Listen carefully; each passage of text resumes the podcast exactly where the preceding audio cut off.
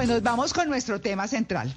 Un tema, como les decíamos eh, al comienzo, polémico, em, tiene que ver mucho con las creencias de cada quien. Lo cierto es que las cosas están ahí y pues vamos a informarnos, porque también de eso se trata y eso es nuestra responsabilidad. Contarles cosas y ustedes investigan, averiguan, miran si creen o no. En fin, eso es absolutamente respetable, pero también es chévere conocer otras cosas. Estamos refiriéndonos a las constelaciones, a, algo que se ha venido practicando desde hace un muy buen tiempo eh, y que se dice ayuda como a enderezar caminos en las familias, es decir, cosas que vienen de atrás, de los antepasados de cada quien, y que dicen, por eso uno tiene que saber quiénes fueron sus abuelos, bisabuelos, tatarabuelos, qué hacían, cómo vivían, eh, por qué se destacaban, en qué la embarraron, en qué triunfaron, en qué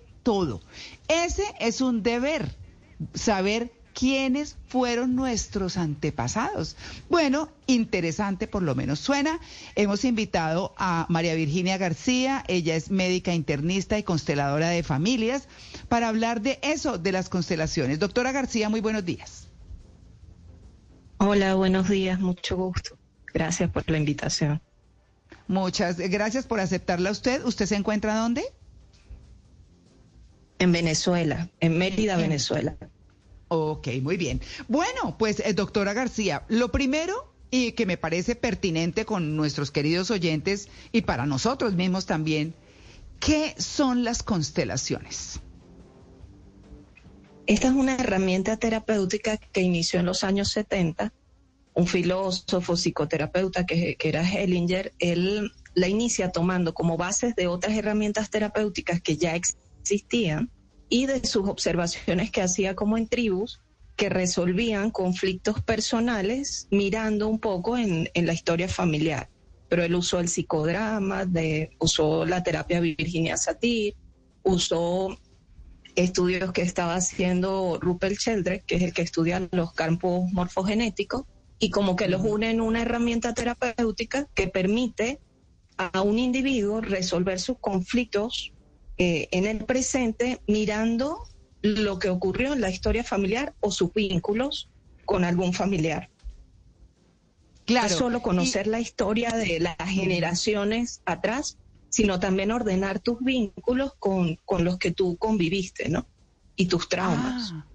Mm, bueno, ¿cómo en una constelación...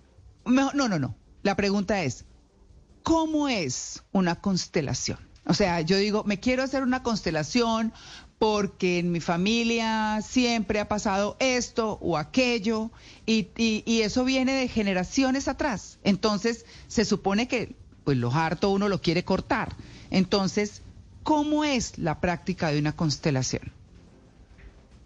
Hay dos maneras de hacerla. La grupal, que es la que toma, bueno, ambas, la grupal y la individual, que es con figurines, toman como base el tema de los campos morfogenéticos, pero en la grupal tú vas a usar para mirar la información o el patrón representantes.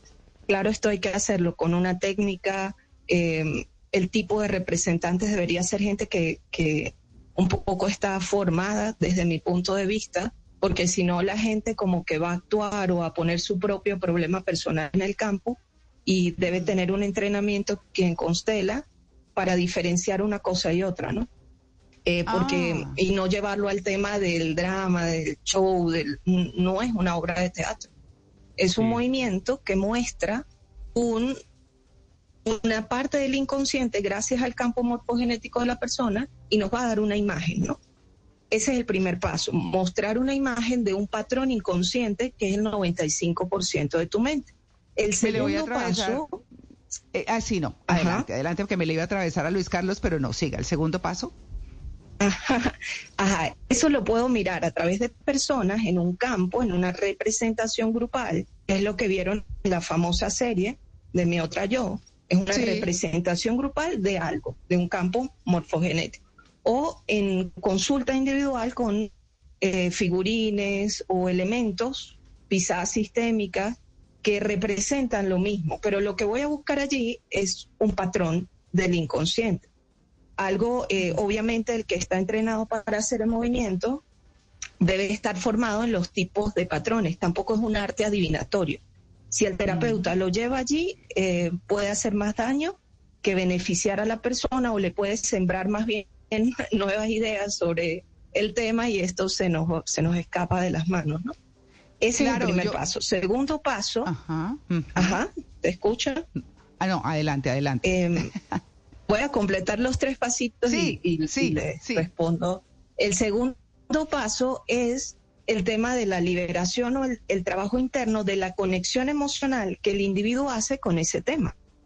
Eso lo llaman frase sanadora, eh, movimiento interno, movimiento del alma, hay muchas maneras de llamarlo, ¿no? La herramienta lo llama o movimiento del alma o frase sanadora. Eh, a mí me gusta llamarlo liberación emocionales. Lo mismo, liberas, desconectas la emoción negativa, tú traes al consciente algo reconoces una emoción negativa que te conecta con eso y, haces la liberación a través de ese momento donde honran al padre, ¿sabes? Reconocen la historia, dicen que no les pertenecen. Eso en realidad lo que es es una liberación de una emoción negativa que te conecta. Pero si tú no das el tercer paso, que es llevar esto a la acción en lo cotidiano, llevar esto a una transformación personal en lo cotidiano, a tomar acciones que te lleven en otro sentido, los dos pasos previos no sirvieron para nada. Fuiste y tuviste una hermosa, no sé, representación, puede que hagas algo más de conciencia, tienes ahí una semillita sembrada, pero si tú no lo llevas a un plan de acciones conscientes, congruentes, de cambio, es decir, constelaste un tema con tus tíos o un conflicto con los tíos y vuelves, mm. eh, liberas la emoción en la sesión, te encuentras a tus tíos y vuelves a entrar en conflicto, en drama, en sufrimiento, en, ya, o sea, no sirve. O vuelves a elegir el mismo tipo de pareja porque fuiste a constelación. Eh, o no dejas a esa pareja que te está mostrando al padre maltratador. O no tomas acciones. No está funcionando el trabajo. Son tres pasos. Esa es una sesión.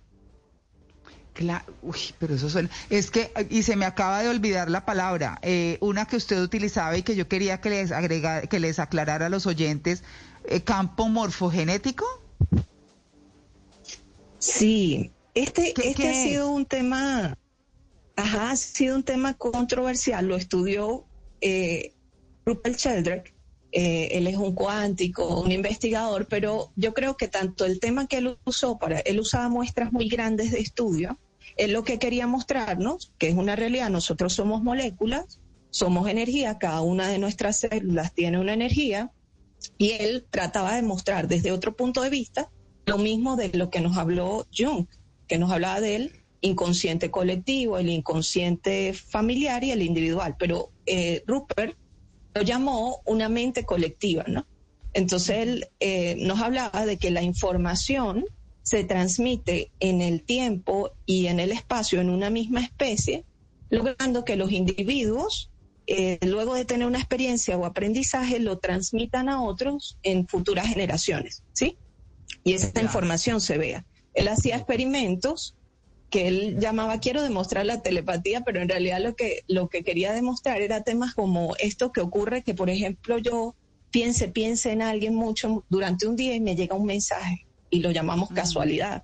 O mm, piense en cosas y las atraiga, ¿no?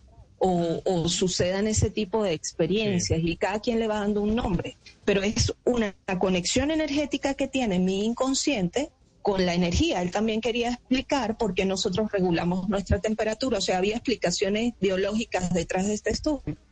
Claro. María Virginia. Hizo muchos experimentos le quería eh, hablar en un tema, en un tema muy, muy, muy importante del que usted habló hace un instante, y es el tema de los miedos, las fobias, los temores, las adversiones hacia algo. ¿Está eso ligado directamente a mi familia en distintas generaciones atrás? Ahí puedo descubrir por qué yo le tengo miedo a un perro, por ejemplo, y tratarlo además para poder eh, solucionarlo y evolucionarlo. Sí, eh, bueno, de hecho, uno de los caminos por los que yo llegué a formarme como terapeuta es que em, tenía trastorno de pánico, ¿no? Y estaba meditada, medicada. Entonces, una de las cosas que, que pude determinar en mi camino es que habían, no sabía yo que mi abuela paterna había vivido situación de violencia de género. Entonces, así eh, he visto pacientes en mi consulta hasta con organicidad física derivada de un trauma que vivió un ancestro, ¿no? Porque los traumas que vivieron tus ancestros dejan en las vivencias en general una huella química, que es lo que se llama herencia epigenética. Tú lo registras, tanto va a, a expresarse en tus genes, que es algo más biológico, como en lo que llaman epigenética conductual, que es tu cognición, tu manera de comportarte. Mira, por ejemplo, yo vi una paciente en algún momento también con un tema de abuso generacional, que ella tenía, cuando iba a tener intimidad, tenía mucho dolor y había tenido un cambio anatómico en sus órganos, ¿no? Em, y cuando empezó a, liberarse, pudo encontrar maneras de, de, llevar mejor esta parte de su vida, ¿no? Cuando lo trajo al consciente. No había vivido ella abuso propio no lo había experimentado como víctima. A veces es lo que vivieron ellas y a veces esto. Eh, en el tema de la fobia, en mi caso era ese, era, empecé a hacer y, y solo ese movimiento me dio un camino, ¿no? Así que sí, por la epigenética conductual tú puedes tener un miedo. Ah, este es un caso muy lindo de alguien que, que es venezolano pero vive en, el, en, en Colombia. Él hacía, como tenía un síntoma físico asociado a miedo, porque ese meridiano, que es el riñón, eh, toca los miedos como emoción. Él orinaba sangre, ¿no? Y había ido a muchos médicos reconocidos a buscar esa causa de eso que se llama eh, hematuria, ¿no? Y resulta que cuando hicimos el movimiento, él registraba, el, el papá de él vivió maltrato, violencia física que venía de su padre. Violencia física importante, grado casi tortura. Y este chico que no vivió la misma violencia de su padre registraba con, con ese síntoma eso. No era una fobia, era un si era muy temeroso de las muchas cosas y a la violencia, evasivo de los conflictos, etcétera, pero él lo llevó al órgano, un miedo gigante de su padre. Sí. ¿Cómo se hace para identificar ese tipo de comportamientos, conductas de, que vienen de atrás si no se tiene una historia familiar clara, es decir, si la persona no sabe quiénes eran los abuelos o incluso si perdió conexión con sus padres o si nunca le contaron las historias familiares que son negativas. Sí, es un punto eh, genial a mirar. Tengo dos maneras de hacerlo, ¿no? Una, se, se trata el patrón y no el individuo. Ese punto donde el terapeuta lo lleve a, voy a adivinar, porque yo soy un canal, cuál fue el tataratatarabuelo que pasó esto, hay que ser muy delicado con esto, ¿no? Más es buscar el patrón, entonces em, hay distintos tipos de patrones, sin caer en generalidades, que pueden llevarte a cosas como esto de, de yo sé, por ejemplo, que el órgano que él está teniendo como síntoma abarca miedos y empieza uno a interrogar y llega una historia. Pero si no llegas a la historia, la más útil de los dos tipos de sesiones es la grupal. La grupal, gracias a la información del campo morfogenético, te puede dar información de esa historia. Pero para ser más específico, a mí me gusta mezclarlo con el mapa natal. Tú al mapa natal le puedes hacer algo a la carta astral que se llama astrogenealogía. Nosotros lo llamamos reingeniería sistémica. En los ejes astrológicos, los planetas, y hay ejes que representan a tus abuelos, por ejemplo, así determiné yo la historia de mi abuelo paterno. Yo no tuve contacto con este abuelito que era maltratador, por lo tanto, por eso no conocía esa historia. Eh, y eso lo empecé a determinar por mi mapa natal y ahí empezaron a aparecer las historias, porque hay un eje astrológico en mi mapa el, el 1.7 que muestra esa historia. Hay que tener un conocimiento detrás, pero eso es más específico, porque tu carta astral te habla más de ti. Los médicos antiguos estudian astrología por este tipo de cosas, ¿no? Y cada casa astrológica toca un área de tu vida. Entonces, si tú me dices el área de la vida que tienes afectado, vamos a buscar qué ancestros van allí, en ese mapa, en esa carta. La otra manera es la constelación grupal, te sugeriría más que la individual. Muy bien.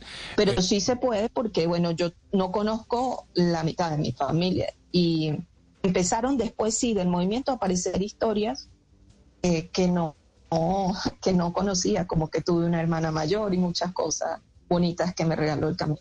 Muy bien. María Virginia, mm, ¿Qué diferencia puedo encontrar si, si quiero tratar en mi vida personal un tema de estos? ¿Qué diferencia voy a encontrar entre ir a un terapeuta, a alguien, a un constelador, no sé si lo estoy diciendo bien, o ir al psicólogo? ¿Cómo, ¿Qué diferencia puede haber?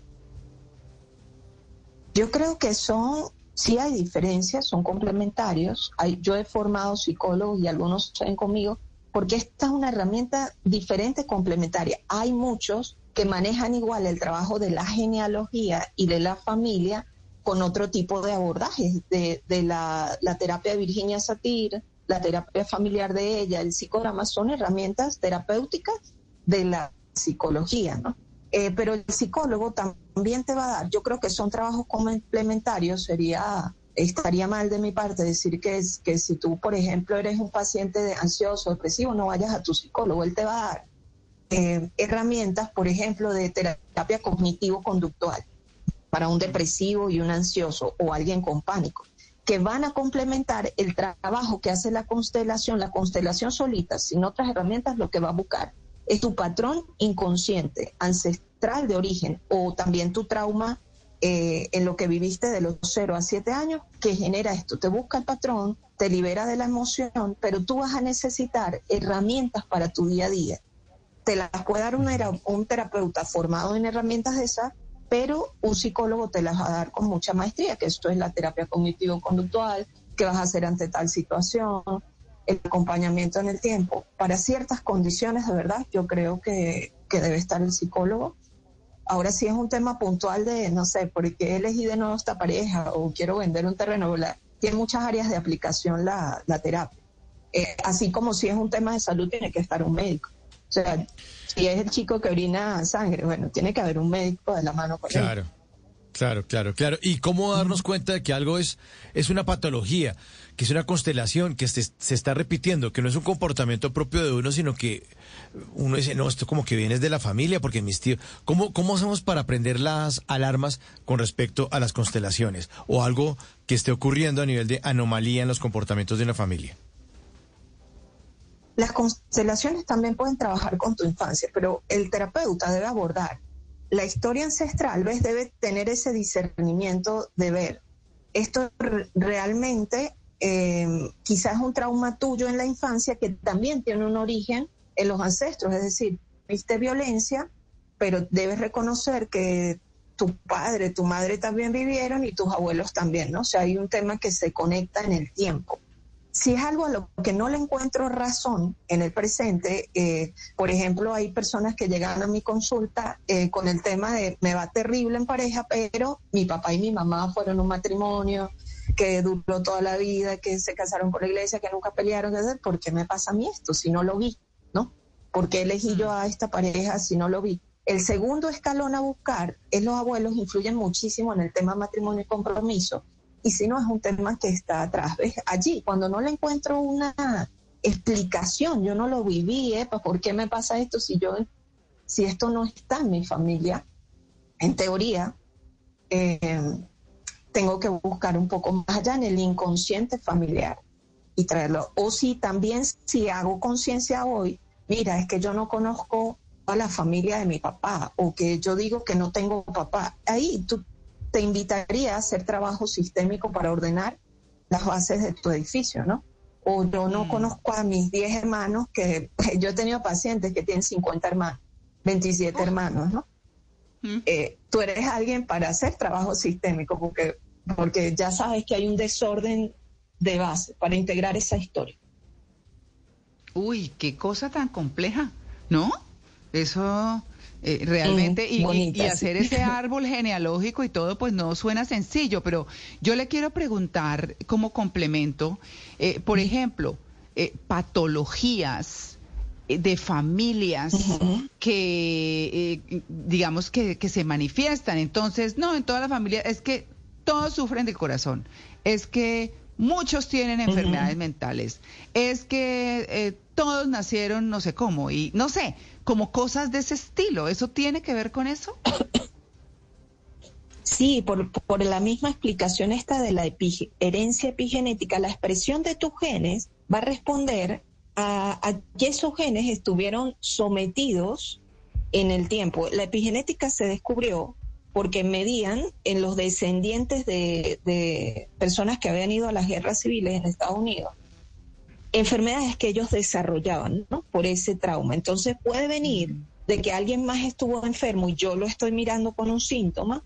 Por ejemplo, yo siempre hablo de mi historia porque es, lo que más tengo para ofrecer, pero yo fui asmática hasta que me estuve formando como consteladora y cuando me hicieron el movimiento tenía que ver con la muerte de mi abuela, que murió por por otro tema, una insuficiencia cardíaca, pero con un edema agudo de pulmón, es decir, con asfixia. Después de ese movimiento, más nunca he tenido ninguna crisis de asma.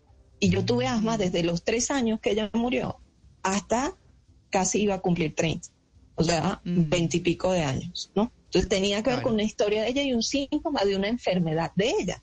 Entonces, ¿a qué se debe eso? ¿Una memoria química o un trauma? Son dos cosas que haría si se trata de una enfermedad. Eh, y que otro tipo, bueno, eh, se me vienen varias, los cánceres de mama, etc. Una vez, una vez he logrado quizá resolver algún tema familiar en una constelación, debo mantener una periodicidad en, en, visitar a mi constelador para, no sé, para mantener una regularidad o, o, un patrón positivo en mi vida, o una vez ya lo superé, lo superé y se acabó. Depende. Em, por ejemplo, eso solo lo vas a medir tú como paciente. En el caso de, mis pacientes, ellos vienen a varias sesiones porque en las siguientes sesiones anclamos que el trabajo que ellos hicieron lo lleven a cambiar su sistema de creencias, pero con otro tipo de herramientas y a acciones en lo cotidiano, es porque hay como una continuidad, obvio a cambio de hábitos y tal, si es una enfermedad. Pero si, mm, por ejemplo, mm, si tú tienes varias áreas de la vida también, si tú tienes varias áreas de la vida que están revueltas, pues necesitarás más de un movimiento. Si tu terapeuta te puede dar apoyo en un seguimiento, como te digo, en tocar otros elementos que también tienen que ver con el patrón y que tienes que mover porque si no, no va a cambiar nada, tendrías que tener un seguimiento. Si no, lo que sí debería darte tu terapeuta es herramientas para el uso cotidiano, para cuando en lo cotidiano se te vuelva a detonar el patrón. ¿Ves?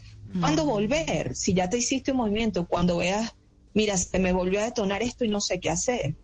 O porque quizás se abrió otra cosa, otro tema, ¿ves? O tengo este otro tema que resolver. O cuando se vuelve a detonar, bueno, fui, hice el trabajo, no sé qué, pero me volvió a pasar lo mismo, ¿no? Eh, o fue algo más profundo, pero no siempre hay que volver, todo depende de cada caso. Lo que sí es que debes complementar el trabajo. Claro, me recuerda cuando uno ve Hill, eh, el, especial de sanación, que habla justamente de, eso, como a, mí me impresionó mucho, no sé si fue en Hill o en Emotion, que habla de cómo una mujer tiene un problema en la piel brutal y, y, pues clínicamente no le pueden hacer nada, es decir, no saben, no, no muchas cosas y sí, y sí descubrieron que tiene que ver con su pasado, eh, pero ella también un poco se resiste. Entonces quedó con esa situación y de pronto puede pasar con muchas personas, pero bueno, digamos que aquí lo que queremos es como crear la inquietud, Juanca. María Clara, no, eh, solo, solo, quería decir una cosa que eh, nuestra invitada habló de una serie que se llama Mi Otra Yo, está en ah, Netflix y es la historia de tres amigos que participan en una sesión de terapia en un pueblo costero y superan un trauma no resuelto relacionado con el pasado de sus familias. Entonces quería aportar eso también. Es chévere, esa la comentamos acá y, y acuérdese Luis Carlos que, por ejemplo, una de ellas, eh, recuerdo porque la, la, la, sugerí yo, eh, eh, por ejemplo, no sabía por qué se ahogaba y se ahogaba y se ahogaba y descubrió que su abuela murió ahogada en el mar. Entonces, pero es una forma de mostrar y es muy interesante y, y estamos esperando la segunda temporada. Así es. Sí, es muy interesante, es muy interesante y esa es una muestra porque ahí constelan en esa serie, de hecho. Sí. Entonces, pues, bueno, yo, yo no sé si, si quiera cerrar eh, con algo, ya tenemos que terminar, eh, doctora María Virginia García, eh, con, con, con la entrevista, pero nos ha parecido muy interesante. No sé si usted quiere hacer alguna última anotación.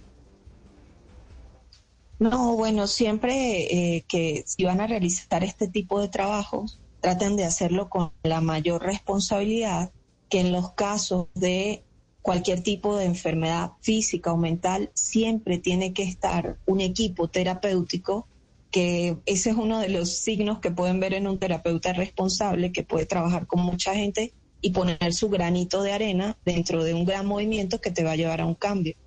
Y que bueno, que siempre busques, no normalices el dolor existencial, busques la manera, cualquier manera, pudieras encontrarlo en esta herramienta o en tu conversación con tu guía espiritual, un sacerdote, un pastor, pero que busques la manera de salir del dolor. Claro, bueno, interesante. Gracias por invitar. No, gracias a usted por aceptar esta invitación.